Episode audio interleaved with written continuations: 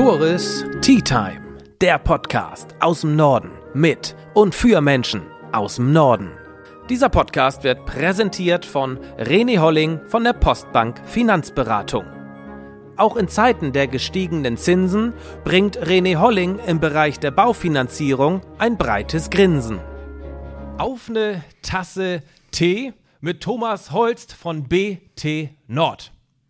BT Nord wird 40 Jahre alt, Jo. also Grund genug, dich, deine Kollegen, dein Unternehmen mal besser kennenzulernen und mit dir und deinen beiden Kollegen, mit Thies und Lukas, deinem Sohn, eine Tasse Tee zu trinken. Da freue ich mich sehr drauf, lieber Thomas, und sage Moin und schön, dass wir beide hier zusammengekommen sind. Ja, Tore, herzlich willkommen bei uns. Jo. Ähm, großartig, dass es geklappt hat. Jawohl. Und äh, auf die Tasse Tee äh, mit dir habe ich mich schon sehr lange gefreut. Wir sprechen schon lange drüber, das stimmt. Zu diesem großartigen Anlass, äh, der 29.04.1983. Morgen ähm, also. Morgen, vor Mhm. 40 Jahren sozusagen, haben Ja. wir das Unternehmen gegründet. Und äh, morgen können wir feiern. Ich finde das auch ein Anlass, dass wir beide uns endlich mal zusammensetzen Absolut. und ein wenig über das Thema sprechen. Äh, 83 gegründet. Was waren damals die Beweggründe für dich zu sagen, so, ich mache mich selbstständig, ich will hier in Husum, war das in Husum? Das war in Husum, ja. Ich will hier in Husum was aufmachen, was, was gründen. Genau, das war aber nicht ich. Nee. sondern äh, da hatte ich noch andere Themen, Ach, äh, guck mal. 83, aber es war halt mein äh, jetziger Gesellschaftspartner Henrik Hansen, der äh, in der Norderstraße, ähm, jetzt also gegenüber von der VR Bank Westküste, ne, Ja. kann man sich gut vorstellen, ja, dies, äh, die BT Nord gegründet hat ähm, und angefangen hat, eigentlich äh, für Ärzte Rechner zu bauen. Ja. Das heißt, äh, Ärzte, jetzt haben wir sie ja schon wieder neu im Portfolio. Damals hatten wir sie schon im Portfolio. Und äh, es war die Bürotechnik Nord GmbH, die damals gegründet worden ist. Und äh, wie der Name schon sagt, es war sehr viel Bürotechnik. Kleiner Spoiler vorab, mittlerweile seid ihr nicht mehr nur auf Bürotechnik beschränkt. Wahrscheinlich kaum noch. Naja, wir haben das BT noch behalten. Das Ja. heißt, das BT stand früher mal für Bürotechnik. Heute sagen wir Business Technologies. Klingt ein wenig. Ja, das, das ist auch passend für so ein Husumer Unternehmen. Ja, das, genau. Aber ihr seid ja auch mittlerweile gar nicht mehr ein, nur noch ein Husumer Unternehmen. Nein. Ihr habt ja diverse Standorte in, im Norden verteilt. Ja, genau. Also die BT Nord, also Systemhaus, hat äh, Standorte in Husum, in Flensburg, in Glückstadt und in Hamburg. Und äh, mit unseren Gruppenmitgliedern haben wir dann noch in Itzehoe dabei jetzt. Wie groß seid ihr denn? Ähm, möchtest also mit, mit Ich, ich will alles hören. Du willst alles hören. Also wir sind riesig. genau. Ja, ich freue mich auch, dass ich die Audienz hier bei dir bekommen habe. Genau. Also äh, wenn wir wenn wir die ganze Gruppe betrachten, sind wir so ungefähr 50 äh, äh, Leute, die da mitarbeiten. Das ist schon ein klassisches mittelständisches Unternehmen, ne? Ja, genau. genau. Das ist ja auch unsere Ja. Zielgruppe. Wir sind Okay. ja Mittelstand für den Mittelstand und das ist das, was wir gerne machen möchten, wo wir immer schon hin wollten. Ja. Ähm, wir haben natürlich die Mitarbeiter so ein bisschen auf die Unternehmen verteilt. Wir haben natürlich aber auch einige, die überall mitspielen, so wie der Thomas Holz zum Beispiel, der ist dann überall dabei. Ne? Überall und nirgendwo gefühlt. Genau, Ja. richtig. Ne? Er fehlt immer. Ja. Und ähm, was sind deine primären Aufgaben im Unternehmen, wenn du überall so ein bisschen dabei bist? Ähm, also in erster Linie natürlich äh, neben der Geschäftsführung die strategischen Themen. Ne? Das Ja. heißt, wo wollen wir uns hinentwickeln? Ähm, was passt in unser Portfolio? Was möchten wir gerne dazu haben? Ähm, welche neuen Herausforderungen am Markt müssen wir angehen? Ja. Müssen wir auch perspektivisch angehen? Das heißt, ich versuche immer viele Jahre in die Zukunft zu schauen, sofern es denn möglich ist, um zu sehen, okay, womit müssen wir uns beschäftigen, damit wir eben für unsere Kunden, die wir auch betreuen und beraten, auch jetzt schon Lösungen haben, die sie in den nächsten Jahren für ihr Unternehmen brauchen. Welche Lösungsansätze Ja. wären das für die nächsten Jahre? Wenn ich so als Laie drüber nachdenke, klar, KI, äh, ChatGPT, also ist das relevant, ist das interessant auch für euch oder eher absolut, nicht? absolut, absolut. Also wir werden natürlich in allen Bereichen der Informationstechnologien mit diesen neuen Themen wie Chatbot, GPT arbeiten äh, müssen. Wir kommen da gar nicht drum rum. Aber es sind natürlich auch andere Herausforderungen, also wie zum Beispiel neue No-Code-Plattformen, das heißt äh, Plattformen, die ohne Programmierkenntnisse erweitert können. Das sind neue Arten von, von äh, Warenwirtschaftssystemen, also ERP-Systemen, äh, CRM-Systemen und, und anderen Systemen. Das entwickelt sich alles weiter und durch diese neuen KI-Technologien ähm, erleichtert das nicht nur die Programmierung dieser Systeme, sondern äh, gibt auch ganz, ganz viele neue Funktionen. Und ich glaube, das Wichtige ist, ein bisschen zu selektieren, ne, welche Funktionen sind für so ein mittelständiges Unternehmen eigentlich interessant und welche eben nicht. Kann man ne? sicherlich auch nicht pauschalisieren, auf die Branche bezogen, aufs Unternehmen bezogen. Das kann man nicht pauschalisieren. Was man pauschalisieren kann, ist die Digitalisierung von Prozessen. Ja. Ja, und das ist Ich ein meine, das ist aber, das hört man ja überall. Digitalisierung von Prozessen. Was Ja. heißt das eigentlich, Thomas? Na gut, wir haben, wir haben in, in allen Unternehmen eigentlich sehr, sehr ähnliche Prozesse. Und ein einfacher Prozess ist zum Beispiel eine Zeiterfassung. Ja, also die Zeiterfassung der Mitarbeiter, wer kommt, wann, arbeitet Ja. wie lange, wann hat er Urlaub, wann nimmt er sich Überstunden oder ähnliches frei. Und das muss irgendwie ja digital gemanagt werden. Das ist ein Prozess. Ne? Das kann man mit Zettel und Stift machen, das kann man mit einer Excel-Tabelle machen, das kann man aber auch mit einer App machen, mit einer Plattform machen. Ja. So, und das Ziel ist es, dass man eben nicht äh, immer nur in Insellösungen denkt, dass man also hingeht und sagt, diesen Prozess digitalisieren wir jetzt mit der erstbesten App, die wir finden im App Store. Ja, das ist möglich. Aber wir wollen natürlich die Information der Zeiterfassung auch in andere Prozesse integrieren, die wir haben im Unternehmen. Ja, also wir möchten natürlich auch sagen, ja, wir möchten auch Zeiten auf Projekte buchen. Ja. Ja, und schon müssen wir unsere Projekte auch irgendwie haben. Ne? Und dafür brauchen wir natürlich intelligente Lösungen, dass wir nicht nur die Zeiterfassung, sondern dass wir auch das Thema unserer Projekte, das Thema vielleicht auch ähm, äh, unser, unser Kunden, unser Vertragswesen und so weiter, dass wir das alles miteinander verbinden Ja. können. Und dafür braucht man halt intelligente Lösungen. Und da helfen natürlich moderne Technologien wie KI, aber auch wie zum Beispiel No-Code-Plattformen. Ja, die hast du jetzt schon mehrfach angesprochen. No-Code-Plattform sagt mir natürlich gar nichts. Ja. Äh, Univelop ist da ein Begriff. Ja, genau. Was heißt das genau? Das ist ja dein neues Baby, sagst du. Genau, also in der BT Nord Gruppe eigentlich ganz neu dazugekommen, die Univelop GmbH, ähm, eigentlich ein Start-up seit äh, anderthalb Jahren eigentlich auf dem Markt. Hat eine äh, Plattform entwickelt, der Janis Köhler, der ist da mein Partner und auch der Gründer. Den sehe ich auch hier am 5. Mai, sehe ich gerade. Ne? Ganz genau, der hält hier einen kleinen Vortrag. Sollte ich dabei sein, ja. Andere Partner von uns da, auf die Ja. Mhm. ich mich sehr freue, auch auf Krabbert Rombach zum Beispiel von der Fleno, der, sag ich mal, im, im Bereich ERP-Lösungen sehr, sehr gute. äh, Das ist eine ERP-Lösung. also eine Enterprise-Lösung für ähm, Geschäftsanwendungen. Ne? Also man könnte sagen, ein Warenwirtschaftssystem, so Okay, im übertragenen Sinne. Ja. Gut, Univelop, ja. Genau, richtig. Univelop hat halt so eine No-Code-Plattform entwickelt und programmiert, kommen aus dem Microsoft-Umfeld, Enterprise-Microsoft-Umfeld und haben festgestellt, dass die Lösungen von Microsoft eigentlich nicht ausreichen, um eben Prozesse einfach digitalisieren zu können. Sie sind immer für große Unternehmen, für ganz, ganz viele Themen. äh, Da wird alles mit abgewickelt, ja, aber nichts richtig. Und da haben wir eben eine Plattform, die das Ganze sehr, sehr gut lösen kann.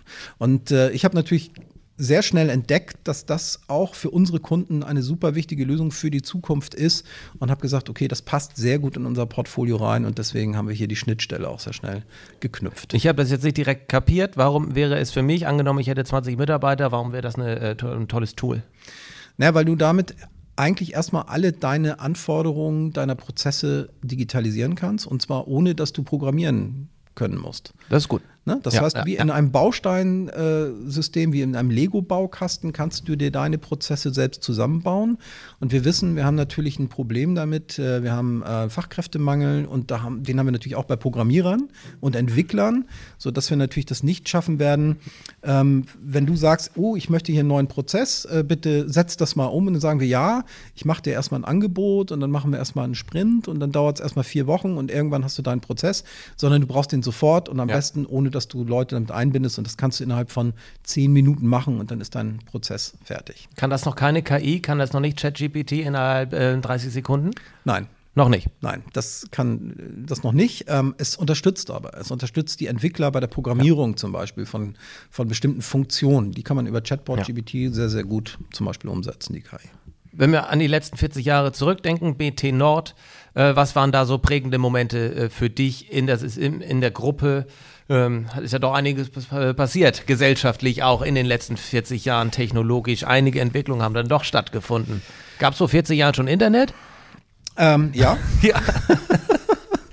ja? es wurde noch ein bisschen unterschätzt und man hat gesagt, das wird sich wahrscheinlich nicht durchsetzen. Nee, ne? ne? Das war auch Hat's so, ja auch nicht. Na, absolut nicht, absolut nicht. Ähm, ich, ich, also ich bin ja erst in den äh, 2000er Jahren dazu gekommen. Und zwar Was hast bin, du davor gemacht?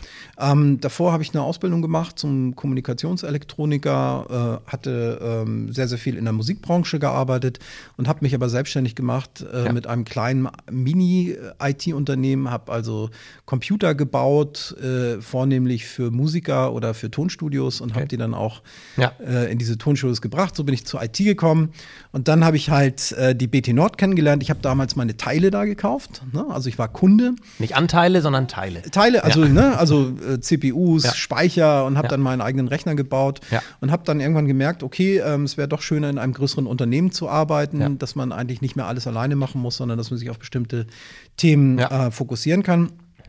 Und bin dann bei der Bürotechnik Nord als Praktikant gestartet. Ne? Also Ja. wirklich Praktikant, äh, erstmal äh, vier Wochen ein Praktikum gemacht und habe dann einen Job bekommen in der Technik. Mhm. Ähm, für wenig Geld, muss man tatsächlich sagen damals. Ja. Es war für mich aber auch eher so eine Herzensangelegenheit. Ich wollte das unbedingt und äh, habe dann relativ schnell festgestellt, dass da ein unglaubliches Potenzial hintersteckt und habe mich mit äh, Hendrik Hansen sehr, sehr gut verstanden. Also wir haben in vielen Dingen sehr ähnlich gedacht. Kenne ich den? Kannst du nicht beantworten, ich weiß, aber. also, er war noch nie bei BNI mit als Beispiel, oder? Nein, also nein, ich, nein, Ich nein, glaube nein, den nein, Namen noch nicht so richtig. äh, Ich habe kein Gesicht vor Augen. Nein, also du wirst ihn kennenlernen, wenn du am 5. Mai hier bist. Da freu ich mich wird auf drauf. jeden Fall auch mit seiner Frau dann hier sein. Dann freu ich mich noch mehr. Genau, richtig. Ja. Ne? Er ist natürlich jetzt auch im Unruhestand sozusagen Okay. und kümmert sich eher um Ja. seine, seine Hobbys. Ne? Also er ist großer Fan von, von alten Mercedes-Autos und das, da geht Ja. er jetzt so seine Zeit rein. Ne? Okay, verstehe. Egal, Ähm, okay, du bist als Praktikant hier rein, als äh, einen kleinen Job angenommen. Das war Anfang der 2000er. Genau, richtig. Dann Ja. äh, bin ich irgendwann relativ schnell ähm, äh, Technikleiter gewesen. Dann habe ich das Thema Marketing mal äh, angegangen und dann irgendwann äh, 2005 bin ich dann als Geschäftsführer sozusagen mit reingekommen. Ja, ging ja flott. Dann irgendwann Gesellschafter und Ja, ja. dann mittlerweile geschäftsführender Gesellschafter. Richtig, so waren die Anfänge. Also vom, vom Praktikanten zum Geschäftsführer. Sehr cool. Also, so wie man sich das erträumt eigentlich. Vom Tellerwäscher zum Millionär. Ähm, das mit dem Tellerwaschen ja, das mit den Millionen, das kommt vielleicht noch. Das kommt vielleicht noch. Ich drücke dir die Daumen da. Äh, Ich möchte aber auch die Person hinter dem. Bist du ein Nerd? Nö. Nee. Denn nicht die Person hinter dem Nord, aber trotzdem die Person hinter dem geschäftsführenden Gesellschafter äh, kennenlernen. Ja. Du sagtest schon, du warst Musiker, bist du das immer noch? Ja, aber nur noch, nur noch hobbymäßig. Also ich habe. Was machst du denn? Äh, ich spiele gerne Gitarre und Ja. Bass und habe so ein kleines Studio zu Hause und, Cool. und, und Ja. schraub so ein bisschen rum. Früher habe ich sehr viel Tanzmusik gemacht. Ich habe viel Jazz gemacht und immer Bands gehabt. Ja. Also seit den äh, 80er Jahren irgendwie sehr umtriebig gewesen. Ja. Viele Plattenaufnahmen auch gemacht, aber irgendwann erkannt, okay, das ist ein tolles Hobby, aber in dem Moment, wo man das zum Beruf macht, Ja. macht es nicht mehr so viel Spaß und der, der Druck ist auch nicht äh, wenig. Und ich habe gesagt, nee, lieber weiter als Hobby ist viel schöner und dann, äh, sonst verliert man irgendwann die Liebe zur Musik und das wäre mir eigentlich die Sache nicht wert gewesen. Ein, das ist kein Hobby von dir, aber das frisst sehr viel Zeit, sind deine beruflichen Ehrenämter, will ich mal sagen. Du bist äh, stark engagiert in der IHK Ja. als Beispiel. Ja. Äh, was machst du da und warum bist du da? Also ich bin ähm, Vizepräsident der IHK Flensburg. Ähm, ich bin da eigentlich mehr oder minder durch Zufall reingeraten, weil jemand mich irgendwann gefragt hat, sag mal, warum bist du bist doch sehr aktiv überall, warum bist du eigentlich nicht mit in der Vollversammlung? Und da habe ich gesagt, ja, weiß ich auch gar nicht, was macht denn die Vollversammlung? Ja. Habe mich da ein bisschen darüber informiert, habe gesagt, boah, das ist doch ein spannendes Thema, weil es ja doch so ein bisschen das Wirtschaftsparlament ist und sehr, sehr viel Input in die Politik reingibt. Und Ja. äh, das habe ich dann gemacht, habe mich dann beworben dafür äh, bei den Unternehmern und unter, bei den un- hier Unternehmerinnen und Unternehmen hier im Bereich Flensburg, Dithmarschen, ähm, Nordfriesland und Schleswig. Das ist ja der Kammerbezirk sozusagen und bin dann gewählt worden Ja. In die Vollversammlung und in der Vollversammlung bin ich dann ins Präsidium gewählt worden. So und äh, das ist eine sehr sehr großartige Aufgabe und äh, Herausforderung auch, weil man da natürlich eine sehr sehr enge Schnittstelle auch hat mit der Politik, äh, mit den Unternehmen und kann hier wirklich die beste Wirtschaftsvertretung machen, die überhaupt möglich ist. Dann bist du anderweitig auch noch engagiert. Also ne, einen Termin mit dir zu bekommen, ist gar nicht so leicht. Äh, Habe ich gesehen in unserer, in unserer geplanten Vorbesprechung zum Podcast. Ja. Äh, das war mit äh, Daniel Günther leichter, ähm, da einen, einen Timeslot zu finden. Was machst du noch alles? Naja, durch, durch die Funktion in der IHK kommen natürlich zusätzliche Aufgaben. Das heißt, ich habe da nochmal den äh, Fachausschuss für Wirtschaft und Bildung, den ich äh, äh, wo ich auch den Vorsitz dann habe. Ich bin im E-Government-Beirat des Landes Schleswig-Holsteins. Ähm, das heißt, hier geht es eben ein bisschen darum, die Umsetzung des, des äh, äh, E-Government-Gesetzes. Das heißt, dass wir hier die, oder des OZG-Gesetzes, muss ich ja ganz klar sagen, ne? also die äh, Dienstleistungen der Kommunen an den Bürgern, die Online Digitalisierung. Online-Zugangsgesetz ist da ein Thema, genau. Das ist eine ganze Menge, was da Ja. mit einspielt. Ähm, gleichzeitig äh, habe ich natürlich auch noch das Thema Prüfungen. Ich bin Prüfungsausschussvorsitzender für die IT-Berufe hier im Kammerbezirk. Ähm, versuche natürlich klar das Thema Bildung, Fortbildung, Ausbildung hier nach vorne zu treiben. Wir selbst sind Ausbildungsbetrieb, haben zurzeit äh, zwei Auszubildende. Ähm, jetzt kommt noch mal ein Umschüler dazu. Thomas, dein Sohn schart schon mit den Hufen. Er ist nämlich der Nächste, der dran ist. Ja, Ähm, möchte mit dir noch über, äh, du sagtest zu Beginn, BT Nord Gruppe. Was heißt denn Gruppe? Gruppe klingt für mich so wie, so echt sehr, sehr, sehr groß. Seid ihr ja auch grundsätzlich, ne? Aber dennoch nur in Anführungszeichen 50 Mitarbeiter, dennoch seid ihr eine Gruppe. Warum? Was heißt das? Wa- Warum Gruppe? Na klar, es ist natürlich so ein bisschen ein Zusammenschluss von Unternehmen, ähm, die natürlich durch meine Person, durch Gesellschaftsanteile so ein bisschen zusammengehören. Und äh, Gruppe sage ich immer dadurch, dass wir ergänzend unterwegs sind. Ne? Also es sind keine, keine konkurrierenden Unternehmen, sondern es sind alles Unternehmen, die sich ergänzen. Ne? Auf der einen Seite haben wir natürlich die, die, Stamm, das Stammunternehmen, das ist die BT Nord Systemhaus GmbH, äh, die natürlich so Infrastrukturlösungen anbietet, IT-Security als Schwerpunkt hat. Dann haben wir die Worüber wir gleich noch sprechen werden. Genau, das ist ja das Thema, was du mit Thies dann, äh, unserem technischen Geschäftsführer, Ja. hoffentlich ausführlich besprechen Ja, kannst. ausführlich in acht Minuten. Ja. Genau, sehr gut. ähm, dann haben wir die BT Nord Digital GmbH. Die sitzt in Hamburg und äh, macht äh, hauptsächlich den Bereich Beratung, Förderungsmanagement. Ähm, das ist so ein Thema, wo du auch mit Lukas gerne drüber sprechen kannst. Dann haben wir die Datensicherheit Nord GmbH. Das ist ein Unternehmen, das ausschließlich das Thema Datenschutz, äh, äh, wir stellen da die Ja. externen Datenschutzbeauftragten. Ähm, dann haben wir eine Sparte, die den Bereich Medizintechnik macht. Die sitzt dann in Glückstadt. Äh, und dann haben wir neu dazu jetzt, wie gesagt, die Univelop äh, GmbH, mit der wir das Thema No-Code-Plattform an den Markt bringen. Übrigens, ganz spannend, Wacken, das Wacken-Festival setzt mit Univelop sein gesamtes Festivalmanagement um. Jetzt bald oder schon länger? Dieses Jahr. Da bin ich gespannt. Ich auch. Ja, ich habe nur, ich war letztes Jahr das erste Mal überhaupt in Wacken und habe mich dann in den Foren mal ein bisschen ähm, damit beschäftigt und da habe ich mitbekommen, gab es doch ähm, technische Herausforderungen teilweise. Genau. Und die technischen Herausforderungen, die ähm, werden wir hoffentlich gelöst haben. Cool. Da drücke ich die Daumen, lieber Thomas. Wie für alles. Was steht denn an in den nächsten Jahren bei euch, bei dir? Kannst du das schon sagen? Also bei uns steht erstmal ein bisschen Umbau an, weil wir bekommen neue Mitarbeiter, wir müssen Ja. hier ein bisschen räumlich umbauen. Äh, Ich freue mich natürlich unglaublich auf unsere Geburtstagsfeier, das Ja. ist ganz klar. Und natürlich steht so ein bisschen an, so ein bisschen Umbau von den Unternehmen. Ich möchte natürlich meinen Sohn gerne ein bisschen mehr äh, in, in meine Nachfolge bringen und das sind natürlich auch ein paar gesellschaftliche Herausforderungen. Ja. Und das ist, steht so auf jeden Fall an für die nächsten Jahre, Wie lange bleibst du dem Unternehmen denn noch äh, erhalten? solange ich kann. Gut, ne, äh, Lukas? Mhm. Ja, Begeisterung ist groß. Schön, Thomas. Dann schon mal vielen, vielen Dank für die Einblicke in dein Leben, in das Leben von äh, BT Nord. Tore, ich danke dir. Ja, das war, das war ein kurzer, ja, kurzer Einblick. Aber wir wollen ja nicht nur dich kennenlernen, sondern auch, wie gesagt, dein Sohnemann und die technische Koryphäe im Unternehmen. Ja, genau. Deswegen habe ich mich gefreut, 20 Minuten mit dir. Also die wirklich wichtigen Leute kommen Die jetzt kommen jetzt. noch. ne? Also unbedingt dranbleiben. Gleich wird's ähm, spannend. Jetzt geht's weiter hier bei BT Nord mit auf einer Tasse Tee mit Lukas Holz, dem Sohnemann von dem Sohnemann von Thomas Holz und dem Herrchen von Carlo. Carlo, der eigentlich wunderbar hört, bis die Kamera an ist.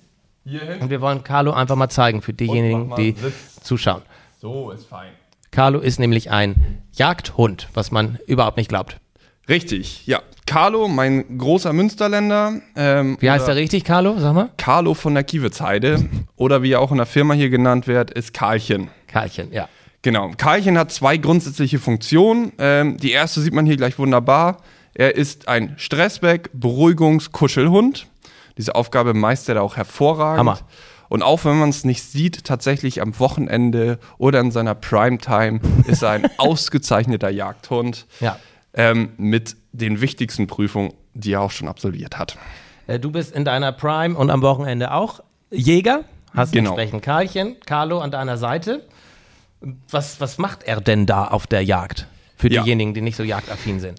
Carlo ist ein Vorstehhund oder gehört zu der Gruppe der Vorstehhunde und äh, hat eigentlich, sage ich mal, drei wichtige Aufgaben, die er aktuell ausführt. Er soll das Wild aufstöbern, soll zeigen, wo ist das Wild und wenn es dann geklappt hat, das Wild mir auch direkt zurückbringen und vor allem auch in den ungemütlichen Fällen, ich sag mal so, wenn man im Winter oder wenn es kalt ist, wenn dann irgend die Ente im Wasser liegt, da möchte man ja ungern eine Runde schwimmen gehen.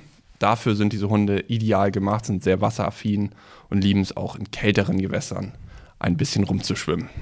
Ja, kann man sich überhaupt nicht vorstellen. Kann ich mir bei dir auch nicht so vorstellen, dass das deine Welt ist.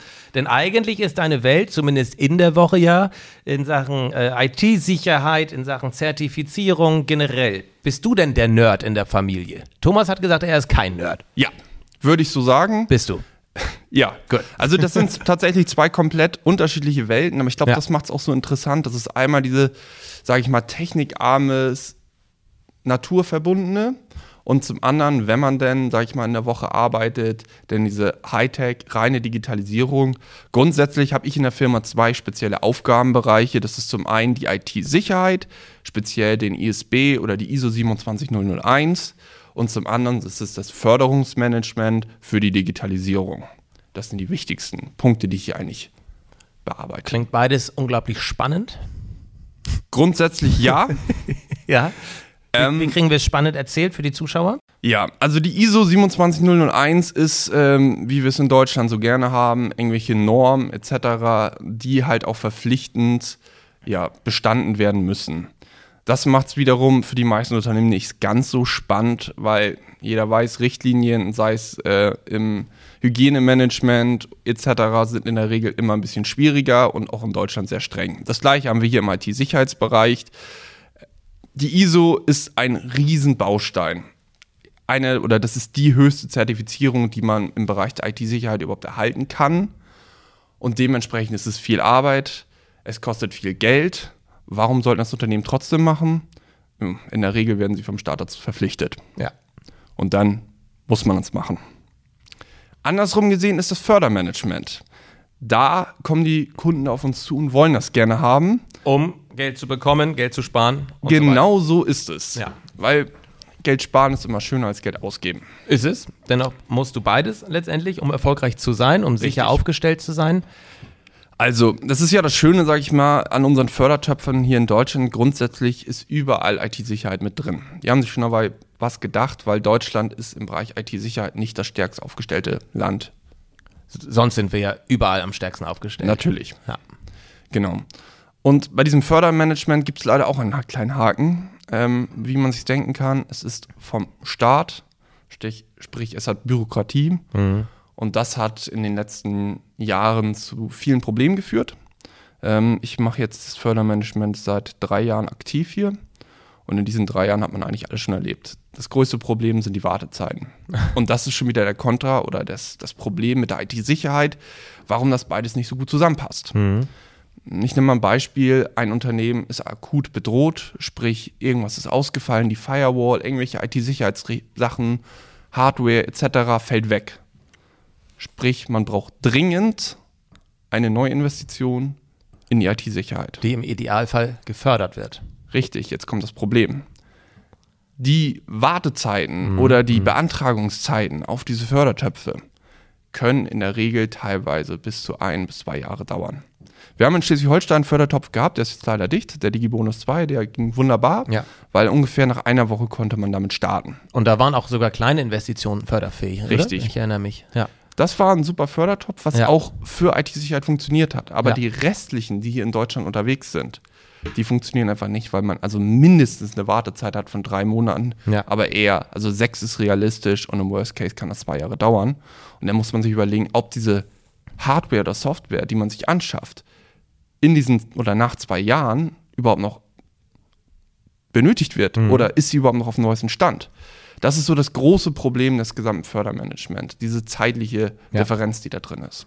Die Unternehmen, die auf euch zukommen, einerseits um eine Förderung zu bekommen oder aber die in Bedrohung sind, wie du es eben auch sagtest, Firewall bricht weg, äh, oder was sind noch, was sind noch Beispiele, weshalb Unternehmen auf euch zukommen, weshalb müsst ihr auch möglich, manchmal auch richtig schnell reagieren können, weil was, was ist schon mal vorgefallen so in Sachen Cybersicherheit, Cyberangriffe? Da wird Ihnen mein Kollege Herr Krast gleich noch mal ein bisschen. Hast du mich gerade gesiezt? Ja, ja. ja. Ich bin Da- schon wieder völlig, völlig drin. Nein, da wird dies Kracht gleich Ja. noch ein bisschen mehr drüber erzählen. Ja. Aber grundsätzlich gibt es halt die Standardfälle. Ähm, Angriffsversuche, sp- Mhm. sprich verschiedene äh, Schadsoftware, die eingeführt wurde, Hacking, Phishing, es gibt da unglaublich viele Möglichkeiten. Ja. Wird Aber- nicht weniger, wahrscheinlich. Nein, also es Ja. ist exponentiell am Steigen. Ja, ja. Leider muss man gucken, wie kann man da am besten gegenarbeiten, weil jeder Angriff braucht eine andere Option, um gegenzuhalten. Vor allem Problematik, äh, problematisch ist es bei dem Phishing. Sprich, es werden E-Mails, Anrufe speziell an die Mitarbeiter im Unternehmen geschickt und da hilft am Ende tatsächlich nur noch das Bewusstsein der Mitarbeiter. Ein Beispiel, sag mal ein Beispiel, wie kann so eine E-Mail aussehen? Ja, mein Lieblingsbeispiel ist, äh, wenn wir jetzt hier beim Hund sehen, äh, oder beim Hund sind, das passt perfekt. Es kommt eine E-Mail, die wo drin steht, auf unserem Firmenparkplatz, Firmengelände läuft ein Hund, kennt den jemand, weiß, dem, weiß wer dem gehört. Irgendwie sowas. Und dann ist dann eine Datei angefügt, wo das Bild drin sein soll. Sobald diese Datei, weil jeder zweite, ehrlich gesagt, Normalbürger wird gucken, was für ein Hund läuft da rum. Klar. Kenne ich den? Ist das von jemandem, den ich kenne? Wie auch immer. Und in diesem Dokument, in diesem, sag ich mal, versteckten Bild, hängt dann die Schadsoftware. Und wenn man darauf klickt, war es das dann auch schon. Mit was für einem Ziel werden diese Schadsoftware-Mails, Phishing-Mails, wie auch immer, äh, geschickt, um Einblicke zu erhalten, um einfach nur Schaden anzurichten von bis? Teils, teils. Also je nachdem, also Sachen mitzuschneiden, also Unternehmensinformationen rauszuholen, Ja. ähm, Zugriff zu haben. Bestes Beispiel, man kann ja auch, ähm, sag ich mal, Zugriff auf den E-Mail-Server haben und dann schickt man E-Mails raus mit, was auch immer, ähm, wir haben unser Konto geändert, bitte zahlen Sie den Betrag auf das Konto, Und dann kommen die Mails aber auch wirklich von dem Original-Mail-Account. wenn man drin ist, ja. Also es ist, glaube ich, also glaube ich, es ist unheimlich wichtig, in die Cybersicherheit zu investieren. Definitiv. Aber ja. ohne Fördertopf ist es wahrscheinlich teilweise nicht möglich, weil das sicherlich nicht ganz äh, günstig ist. Richtig. Also das ist so der große Punkt, Ja. vor allem für die, für die kleinen und mittelständischen Ja. Unternehmen, die wir hier im, im Norden in Schleswig-Holstein hauptsächlich sind. So viele Großunternehmen sind hier nicht zwangsläufig. Ähm, ist es immer eine Sache. Die IT-Sicherheit kostet in der Regel viel Geld. Man kann viele Aber kleine... spart man wahrscheinlich auch langfristig möglicherweise nicht nur viel Geld, sondern seine ganze Existenz. Ja, also es gibt halt auch Fälle, den Verschlüsselungstrojaner, wo dann das komplette System verschlüsselt wird und dann wird es richtig teuer. Aber das sind auch immer so Worst-Case-Fälle. Es gibt viele Sachen und in der Regel hilft es schon, wenn man mit Kleinigkeiten anfängt. Also eine kleine Mitarbeiterschulung. Weil wie gesagt, am Ende ist der Mitarbeiter, der bei einem im Unternehmen sitzt, die letzte Hürde und die, die letzte Mauer. Wenn es da drüber ist, ist Ende. So, und wenn man da anfängt mit einmal jährlich so eine kleine Mitarbeiterschulung, ist zum Beispiel auch in der ISO Pflicht, dass man mehrere Schulungen pro Jahr hat. Oder eine Firewall, wenn man noch keine hat. Das ist wirklich ein Muss. Antivirensysteme. Es gibt viele Ist das kleine. noch, Entschu- Entschuldigung, wenn ich rein, äh, Antivirensysteme kenne ich so von damals, als ich anfing, ich habe mich nie mit Computern beschäftigt, aber so vor, vor 10, 15 Jahren, ja, brauchst du immer eine Firewall. Jetzt haben ganz viele Apple-Produkte. Äh, braucht es da sowas? Gibt es da eigentlich sowas integriert? Äh, ich habe irgendwie nix. Also für die Apple-Produkte grundsätzlich, ähm, da ist auch Herr Kracht äh, besser aufgestellt, gibt es meines Wissens nichts Richtiges Ja. oder kein richtiges Antivirussystem. Grundsätzlich war es ja früher immer so, dadurch, dass Apple-Geräte äh, nur einen Bruchteil, 3, 4, 5, 6 Prozent Ja. des Marktes hatten, wurde dafür keine Schadsoftware geschrieben, weil sich nicht rentiert hat. Mittlerweile ist es so, Ja. es haben viele Leute Apple-Geräte und der Markt steigt. Ja. Dementsprechend steigt auch die Schadsoftware, Ja. die für Apple entwickelt wird. Okay. Gut, dann ähm, ähm, Firewall, wichtig. Äh, Awareness schaffen bei den Mitarbeitern, dass man nicht Ganz auf jeden äh, wilden Link klickt, der einem zugeschickt wird oder auf irgendeine Datei und so weiter. Aber ich meine, die Chance, auf sowas hereinzufallen, ist auch, glaube ich, mit Schulung äh, trotzdem hoch, weil die werden ja immer besser. Ich habe auch jeden Tag irgendeine Mail drin, wo ich denke, äh, habe ich jetzt ein Konto da oder äh, werden, werden die nicht anders geschrieben? Also man muss schon genau hingucken und Ja, lesen. und dafür gibt es auch wunderbare Systeme. Das Ja. nennt sich, äh, nennt sich Phishing-Kampagne. Was ist der Ja. Vorteil von einer Phishing-Kampagne? Das heißt, ähm, es wird gewollt diese Fake-E-Mails an die Mitarbeiter geschickt. Von diesem System. Und Test quasi. Richtig. Ähm, Aber sie kommen nicht, sage ich mal, Ja, ja, einmal ja. die Woche werden alle oder bekommen alle eine E-Mail. Es ist kontinuierlich übers Jahr. Und sobald ein Mitarbeiter auf diese Fake-E-Mail raufklickt, kommt er automatisch auf eine Schulungsseite, wo dann gezeigt wird, wo war der Fehler, wo muss man das nächste Mal drauf achten, etc.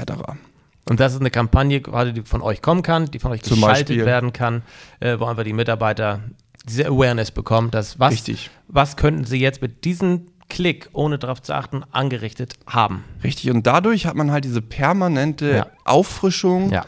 In diesem Bereich über das ganze Jahr hin. Weil einmal eine Schulung, sag ich mal, im Januar, Mhm. Ja. im August weiß davon in der Regel keiner mehr was. Das ist wie äh, diese Schulung, die kaum einer jährlich macht. Ich auch nicht. Äh, Erste Hilfe.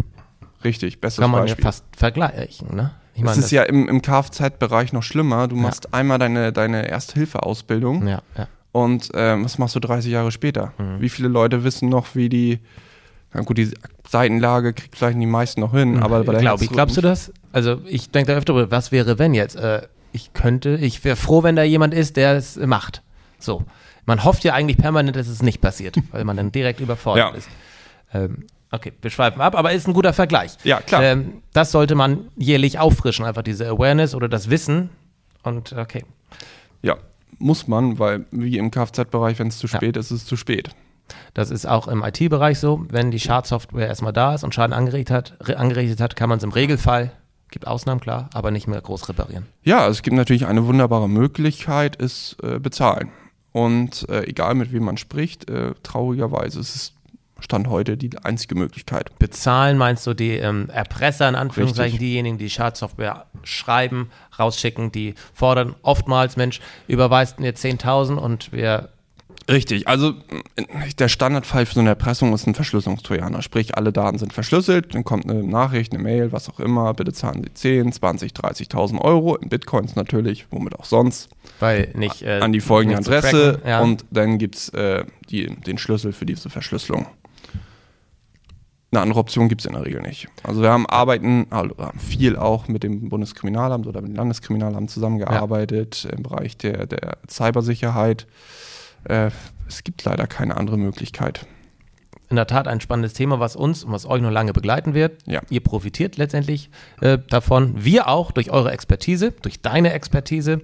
Ähm, lass uns noch zum Abschluss, bevor wir zu Tees übergehen, ähm, noch einmal hinter, den, hinter die Person des Nerdes äh, Lukas Holst gucken. Was macht er außer zu jagen? Was machst du noch? Ja, um dann, äh, sage ich mal, zurück auf den Nerd zu kommen. Also tatsächlich verbringe ich äh, außerhalb der Jagd den Großteil meiner Zeit vom Computer. Ach, Ja. Man mag Zum Zocken oder zum Programmieren oder was auch immer? Teils, teils. Also früher habe ich tatsächlich sehr, sehr viel und sehr gerne programmiert. Ähm, Ja. Bin dann während des Studiums auch umgegangen. Was hast du studiert? Wirtschaftsingenieurswesen mit dem Schwerpunkt äh, Wirtschaftsinformatik. Mhm. Genau. Und bin dann irgendwann umgestiegen und habe sehr, sehr viel mit dem 3D-Drucker gemacht. Und da mit äh, CAD gearbeitet. Was ist das? Das ist äh, ein 3D-Modellierungstool, um Ja. halt letztendlich irgendwas zu entwickeln und das sich ausdrucken zu lassen. Und das geht? Wunderbar und das bringt unglaublich viel Spaß, äh, sich, sage ich mal, sämtliche Kleinigkeiten, die man so im Alltag braucht, selbst erstellen zu lassen. Zum Beispiel? Huch. Mensch, bist du, bist du wach geworden, Carlo? Ist Zum Carlo Beispiel- aus dem 3D-Drucker? Nein. Schön wär's. Ähm, bestes Beispiel ist, sage ich mal, eine Handyhalterung für ein Spektiv.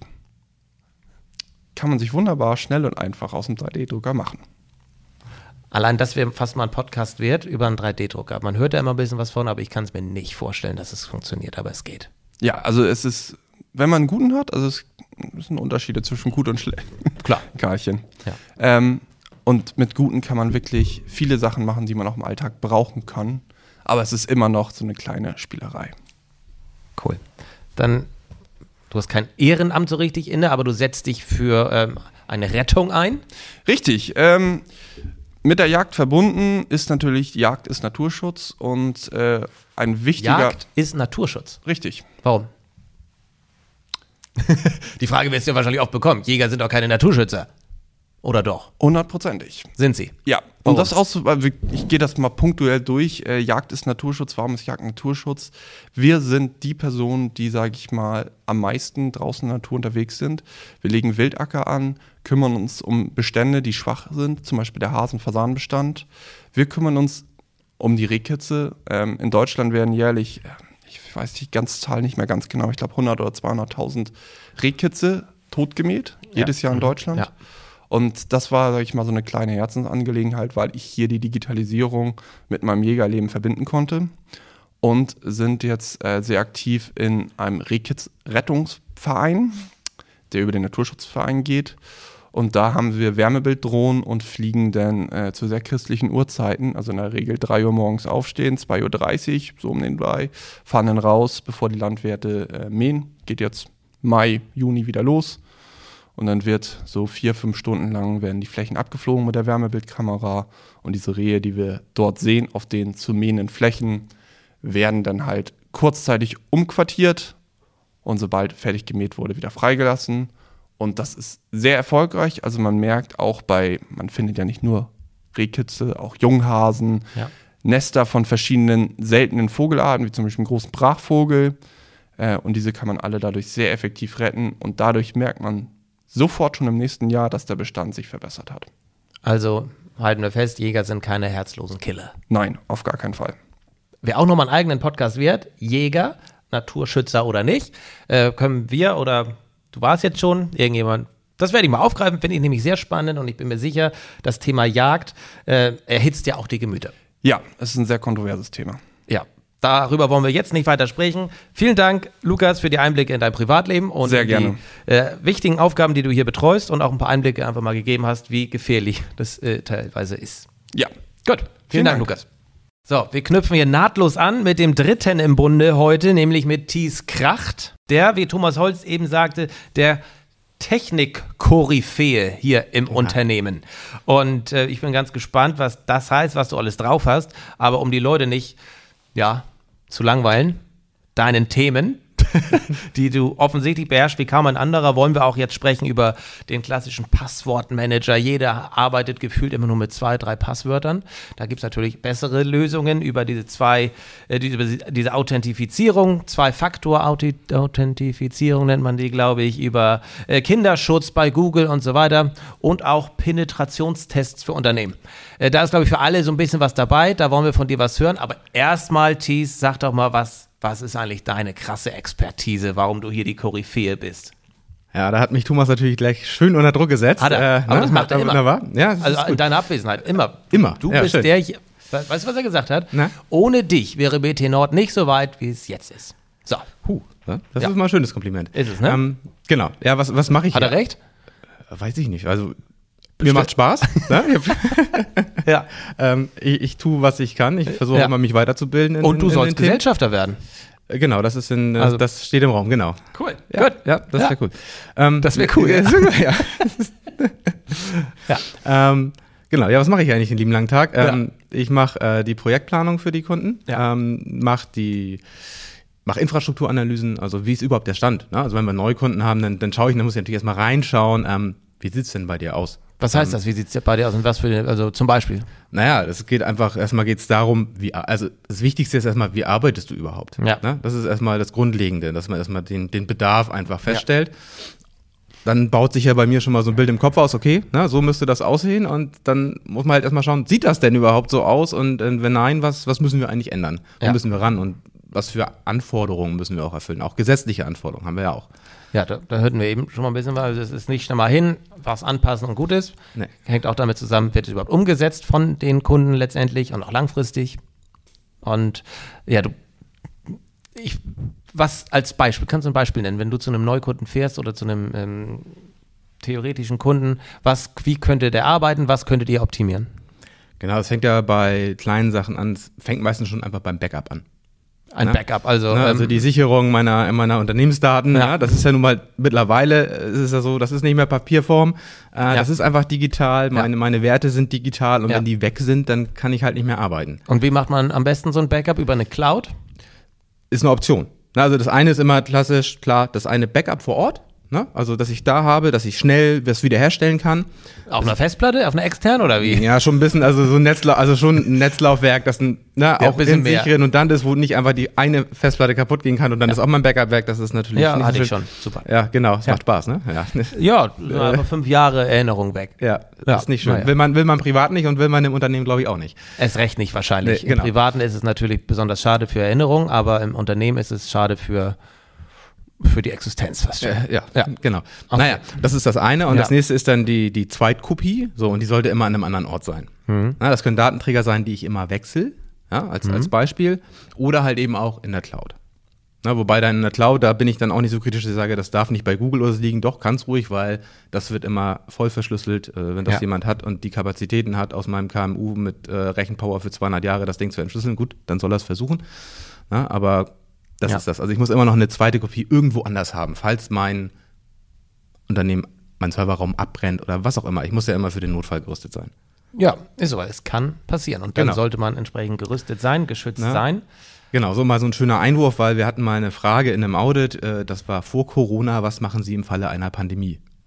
Ja, da, ne? ähm, da wurde, Im außergewöhnlichen und utopischen Falle einer globalen Pandemie. genau, Ja. richtig. Das war eine Frage und äh, wurde natürlich erstmal mild gelächelt, so, ja, ja, genau. Ähm, Und was Ja. macht ihr in dem Fall? Ja, genau, was macht ihr denn? Falls Und so das das war dann eintritt. Ja, genau, und, und das war das dann halt. Ne? Also da, Ja. da waren auch ganz klar, das waren ganz klare Vorgaben auch, Ja. die zu erfüllen waren. Und insofern waren die dann, als es dann eintrat, waren die komplett sofort komplett arbeitsfähig, weil es einfach schon eine Forderung vorher war. Habt ihr profitiert von der Pandemie? Weil es ist ja vieles digitaler einfach geworden. Richtig, also äh, kurzfristig, ja, die Anfrage war, war, war dann hoch nach Laptops und so weiter. Ähm, aber unsere klassischen Vor-Ort-Services, die wir ja immer noch machen und machen müssen, die sind natürlich runtergegangen. Ne? Mhm. Ja. Und, und Investitionen wurden dann ja auch erstmal, Ja. äh, bis auf die notwendigen halt wie Laptops und so weiter, Ja. wurden halt eben auch gescheut, weil natürlich keiner wusste, okay, wie geht's jetzt weiter, wie geht's mit meinem Unternehmen weiter, wie entwickeln sich meine Umsätze. Ähm, insofern kann man sagen, jein. Äh, weil wir haben uns natürlich dann auch in gewissen anderen Bereichen auch fortgebildet. Ne? Und ähm, aber ich würde sagen, profitiert. Nein, man hat aber gemerkt, glaube ich, viele haben gemerkt, wie wichtig das doch ist, eine vernünftige IT zu haben. Richtig. Dann lass uns mal über ein paar Themen sprechen, die dem ganz viele tagtäglich was zu tun haben. Das ist Pass, Thema Passwort. Ähm, ich gehöre leider zu der Fraktion, die ähm, seit 20 Jahren äh, drei Passwörter hat. Aufgeteilt auf die ungefähr 80 Seiten, die man hat. Ist, das, ist das gut? Äh, nein. Das habe ich, äh, hab ich mir gedacht. Das ist jetzt auch keine Überraschung, aber der Mensch ist ja faul. Der Mensch prägt sich ein paar Passwörter ein und ich teste dann immer, ist es das? Nee, ist das? Nee, ist ah, das ist es. Ähm, das, Genau. Ich bin mir sicher, das machen ganz viele. Und ich bin auch überzeugt, dass ich noch ein Passwort habe, auf das man nicht so leicht kommt. Aber es gibt, glaube ich, sogar echt noch viele, die 1, 2, 3, 4, 5, 6 haben, ne? Das ist so eins der häufigsten. Ich meine, oftmals hat man ja gar nicht mehr die Möglichkeit, äh, so ein einfaches Passwort zu wählen. Wird man, ja man wird gezwungen, schon schon mal ein. Sonderzeichen einzubauen oder eine Zahl, Genau. eine Ziffer. Aber ist es tats- was, was gehört zu den häufigsten Passwörtern noch? Ja, eins, also sind dann mal die Tastaturfolgen, ne? 1, 2, 3, 4, 5, 6 oder äh, äh, QWE, ne? Querz und der Ja. ganze Spaß. Ne? Das sind dann so Ja. die, die einfachsten. Oder 1, 2, 3 einfach, ne? Also sowas. Man Ähm. sieht es häufig in Serien. Ach, was wird er wohl für ein Passwort haben? Ah, wie heißt sein Hund? Zack, ist man drin. Und ich glaube, das Genau. ist nicht ausgedacht. Nee, richtig, es ist ja oftmals. Das nennt man, das ist ja dann sozusagen das, das, das Social Hacking, ne? wenn man sagt, okay, ne, wann, wann hat der Geburtstag oder Mhm. äh, wenn man dann in seinen sozialen Medien auch dann, ne, dann weiß, okay, die Kinder haben da vielleicht auch was und dann weiß man, wann die Geburtstag haben oder die Partnerin oder wann ist der. Hochzeitstag. Das sind so Standardfolgen, die man dann natürlich ausprobiert, ne, wo man Ja. schon mal theoretisch darauf kommen kann. Ich hatte gestern gerade erst den Fall wieder registriert auf einer Seite, eine Podcast-Seite, äh, wird ein Passwort gefordert und ich wollte dann wieder mein klassisches eingeben, weil das hat man ja im Kopf. Und dann hat mir das System, Apple in dem Fall, ein Passwort vorgeschlagen. Das kann sich kein Mensch merken. Ähm, ich habe es äh, in dem Fall abgelehnt, aber habe ich auch schon mal zugestimmt, weil es ist ja abgespeichert. Ich kann es ja jederzeit abrufen. Denke ich mir, aber ich denke mir dann auch, okay, was ist, wenn das mal nicht funktioniert? Weil ich kann da, also, ich habe auch so ein Phänomen, bei mir klappt das meistens nicht. äh, und dann habe ich ja lieber ein Passwort im Kopf, das ich äh, irgendwo habe, aufgeschrieben, abgespeichert. Ähm, was ist schlauer? Naja, also man sollte die Passwortmanager schon nutzen. Ja. Ähm, weil es ist einfach so, wir nutzen immer mehr Online-Dienste, es werden, werden immer mehr. Ich glaube, also mein privater Passwortspeicher hat 180 Passwörter, wovon Oh. ich wahrscheinlich 90 schon gar nicht mehr nutze. Ähm, na, das ist ja immer Sind das das. unterschiedliche auch? Ja, ja, das sind alles unterschiedliche. Na, weil ich nutze einen Passwortmanager. Das Problem ist natürlich, wenn man so wie du sagst, ich hab, nutze irgendwie 80 Dienste oder so, da dann wirklich dann nachher hinzugehen und zu sagen, okay, jetzt ändere ich das bei jedem Dienst. Ja. Das ist natürlich auch immer wieder ein Haufen Arbeit, den man auch scheut. Ja, wo Ja? man einfach keinen Bock drauf hat. Genau. Ja. Ähm, aber nichtsdestotrotz ist es halt eben so, dass ich ein Problem habe, wenn zum Beispiel irgendein Dienst geknackt wird. Ja, Ja. Das gab es mal mit Dropbox, das ist schon ein bisschen länger her, oder Adobe oder irgendwelchen Diensten. Und da geht mein Passwort mit flöten. Dann hat Genau. man meine E-Mail und mein Passwort. Ja. Und dann kann man ja einfach mal ein paar Dienste, so die ganzen populären Dienste durchprobieren. Ne? Ja. So wie LinkedIn, Crossing, Klar. Facebook. Ja. Ne? Und schau mal, ob das geht. Und schwupps ist die digitale Identität weg oder im, im schlimmsten Fall Geld. Ja. Ja? Ich weiß nicht, was schlimmer ist, aber ja, Äh, ja. ich weiß. Okay, und wie, wie beugt man da vor? Naja, einmal ist es so, wie gesagt, wirklich den Passwortmanager nehmen, da gibt es ja verschiedenste Möglichkeiten. Einmal bieten uns je nach bieten uns die Systeme ja schon Möglichkeiten, die ich habe, ob es jetzt der Browser ist oder allgemein der Hersteller, äh, der das macht, ne, wie Apple das zum Beispiel macht, komplett mit der Verwa Schlüsselbundverwaltung oder bei, bei Microsoft kann ich das im, im Browser komplett über alle Systeme äh, synchronisieren, genauso wie es im Firefox auch geht. So und hat den Vorteil, ich muss mir halt ein Passwort merken, mit dem ich an meine Passwörter rankomme. Ja. Und das kann ich dann ja auch ein bisschen komplexer gestalten. Ne? Äh, Wie man auch immer, dann kann sich irgendwelche Fantasiewörter ausdenken, ja, und die dann mit, mit, mit Zahlen garnieren, aber bitte nicht mehr irgendwie mit Jahreszahlen, sondern mit irgendwelchen willkürlichen Zahlen. Ne? Also nicht irgendwie hier, ne, Name des Hundes, mein Geburtstag und ein Ausrufezeichen. Nee, lass mal lieber. Ähm, sondern irgendwas Komplexeres, da kann man sich auch meinetwegen im Kopf eine Geschichte ausdenken, irgendeinen Satz oder so, ne, den man dann, dann abkürzt äh, mit den Anfangsbuchstaben, groß und klein. Also da kann man verschiedene, und dann habe ich halt eben dieses eine Kennwort und damit komme ich an meine Daten dran. Na, und im Idealfall ist dieser Dienst, den ich dann nutze, auch noch mit einem zweiten Faktor abgesichert. Ja, Also wie funktioniert das? Handy. das? Nervt mich unheimlich bei Facebook zum Beispiel. Ja, wenn ich man weiß, irgendwo ist, anders rein es möchte. Ist, es, es ist für viele, finden, empfinden das als nervig, aber es ist einfach nur eine zusätzliche, zusätzliche Sicherheitsstufe. Ne? Ja. Ich kann das ja machen per SMS oder halt eben Ja. mit einer App. Ähm, ich empfehle da die App, weil SMS ist potenziell auch nicht das sicherste, ähm, muss man auch leider so sagen. Ja. Und ähm, dann habe ich halt eben diese App, gehe will in meinen Passwortmanager rein, muss mein Kennwort eingeben und nutze einmal diese, diesen Code, den ich dann bekomme und authentifiziere das. Wobei ich auch sagen muss, das mache ich an meinem Gerät dann einmal, danach ist das ja für den Dienst freigeschaltet. Mhm. Dann muss ich das ne, vielleicht mal alle 30 Tage nochmal machen, maximal. Ja. Ne, und dann habe ich da auch keinen Aufwand drauf. Aber wenn sich dann irgendjemand an dem Dienst anmeldet Mhm. und mein Passwort halt eben doch zufällig hat, woher er das auch immer hat, weil ich mir mir vielleicht das doch aufgeschrieben habe und das an den Monitor geklebt habe, ähm, Passiert. Ne? Passiert, passiert alles. Oder ne? das Erste, was ich mache, wenn ich bei einem Unternehmen hier gucke, Passwörter, dann gucke ich hier unter die Ablage oder, oder sonst was. Ne? Liegt da was? Ja. Ist einfach so. Ähm, na, und dann wird halt eben dieser zweite Faktor abgefordert. Und wenn dann abgefordert wird und ich gar nicht an meinem Gerät sitze, dann weiß ich, oh, da ist irgendwas los. Das ist ja nochmal eine zusätzliche Sicherheitsstufe. Ich bekomme in letzter Zeit häufig mal den Hinweis, äh, deine Daten oder dein Passwort wurde in einem Datenleak äh, entdeckt oder irgendwie sowas. Genau. Da ähm, denke ich mir dann auch immer, ja, das ist. Ich denke mir da nicht viel bei. Hörte aber mal von euch bei BNI morgens, das sollte man ernst nehmen. Ja, es, es kommt ja immer drauf Was heißt an. dann eigentlich Datenleak? Naja, im Endeffekt heißt das, irgendwer ist an die Daten irgendeines Dienstes rangekommen. Ja, das kann irgend, das kann, wie gesagt, bei Dropbox war das mal der Fall, dass dann halt eben irgendwie bei dem Unternehmen halt sozusagen digital eingebrochen wurde, Ja. die Datenbank mit den Nutzern, Daten wurde abgegriffen, da steht dann dein Name drin, deine E-Mail-Adresse, dein Kennwort. Ja. So, das Kennwort sollte normalerweise in einer verschlüsselten Form da drin liegen. Kommt aber immer drauf an, Ja. wie lange war das schon, ist das ein alter Algorithmus, ist der vielleicht knackbar. Mhm. Ne? Das heißt, kommt man an dieses Kennwort ran, Ja. ne, dann ist dann schon eine Gefahr da, dass damit dann halt eben auch andere Dienste genutzt werden. Mhm. Und wie gesagt, dann werden halt die populären Dienste durchprobiert mit dem Kennwort. Also, Also, man sollte das schon ernst nehmen und dann sagen, okay, ähm, wenn der Dienst geknackt wurde mit dem Kennwort, dann sollte ich die Dienste, wo ich das Kennwort nutze, doch gerne ändern. Und da die meisten nur einige wenige Passwörter nutzen, ist die Chance sehr groß, dass, okay, verstanden. Ähm, brecht ihr auch in Unternehmen ein, um denen zu zeigen, ey, wir könnten jetzt das und das machen? Äh, ja, das machen wir auch. Natürlich, natürlich, mit, natürlich mit Erlaubnis, ne? sozusagen. Ja, äh, also ihr werdet wir, auch quasi beauftragt, Genau. Sicherheitslücken äh, aufzudecken. Genau. Na, also sei es dann die, die Webseite oder deren Online, die viele haben ja auch eine Webseite mit einem Online-Dienst dahinter, den Ja. zu prüfen. Ähm, oder auch intern, also komm mal in mein Unternehmen und, und schau mal, was du mit dem Laptop anrichten kannst oder könntest. Also ne, man Ja. macht natürlich nichts absichtlich kaputt. Nein, nein, aber, aber man geht dann man- eben rein und zeigt schaut auf, mal was eben möglich nach. wäre. Genau. Oder man, man sagt einfach, okay, ich mach das. Und dann geht man einfach mal rein. Ne, und, und guckt einfach mal, wie weit man denn so kommt. Wie weit bist du schon gekommen? Im Serverraum. Ohne dass einen jemand aufhält. Ja. Ne? Also das, das, schafft man auch. Und äh, das sind natürlich wieder die anderen Lücken. Ne? Ich habe ja immer einmal meine technischen Lücken, aber ich habe auch meine internen organisatorischen Lücken. Mhm. Ja? Meistens reicht es dann schon, dass du eine Technikerjacke anhast und dann, und dann reingehst. Ne? Kennt man Ganz auch aus. Serien und so weiter. Ja, funktioniert aber. Also da ist wirklich Dreistigkeit siegt. Ne? Das ist oftmals so.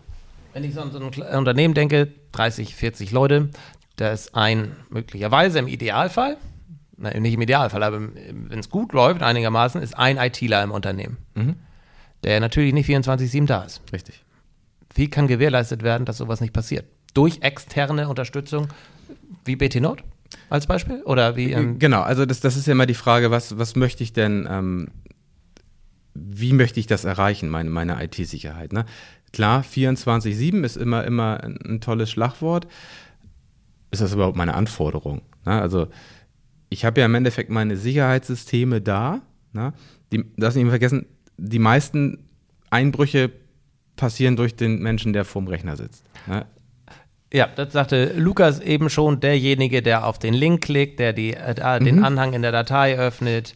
Ähm, Ja, ich kann noch so tolle Sicherheitsvorkehrungen haben, aber wenn dann mal so eine E-Mail durchrutscht, da einer draufklickt und das durch die Systeme durchschlägt, dann ist es schön, wenn ich das merke. Dann Ja. muss ich natürlich auch reagieren können. Aber das Ja. ist natürlich immer der schwierige Part. Das muss im Idealfall natürlich automatisiert funktionieren, zumindest dass der Rechner weggekillt wird. Ne? ja. Also nein, also wir unterstützen natürlich, aber 24-7, ja klar, wir haben eine 24-7 Überwachung drin, aber keine 24-7 Reaktion. Ja. Ne? Es ist immer so, dass wir die Möglichkeit haben, jederzeit alles zu sehen. Ähm, zumindest bei den Kunden, die das bei, bei uns dann beauftragen. Ähm, aber es ist natürlich so, dass wir im Endeffekt in den normalen Arbeitsstunden reagieren können. Ne? Es ist aber meistens unwahrscheinlich, dass mitten in der Nacht was passiert. die, die, dieses Feld Sicherheit, IT, alles, was Thomas schon beschrieben hat, was Lukas schon beschrieben hat, das wird ja nicht weniger in den nächsten Jahren. Das wird ja sehr, sehr wahrscheinlich mehr. Wie seid ihr denn personell aufgestellt und auch was die Zukunft angeht? Was, ähm, Thomas sprach davon, auch hier bei uns gibt es einen Fachkräfte, Fachkräftemangel. Ist das so? Ja, es ist gar nicht so einfach. Ähm, sagen wir mal so. Ich meine, jeder kann mittlerweile einen Computer bedienen. Ja. Dadurch ist er aber keine äh, äh, Fachkraft. Richtig, das ist, äh, es ist immer so schön. Das, Ja. Mein Schwager ist Lehrer und er erzählt mir immer ganz stolz, dass er Informatikunterricht gibt, hat aber gar keine Ahnung. Das ist total toll. Das macht mich immer, immer stolz. Also, ja. ähm, nein, aber ja, es ist halt eben auch, wir haben, darf man, dürfen auch nicht vergessen, dass wir ähm, in unserer strukturschwachen Region natürlich nicht solche äh, Gehälter bezahlen können, wie zum Beispiel in Hamburg oder Frankfurt.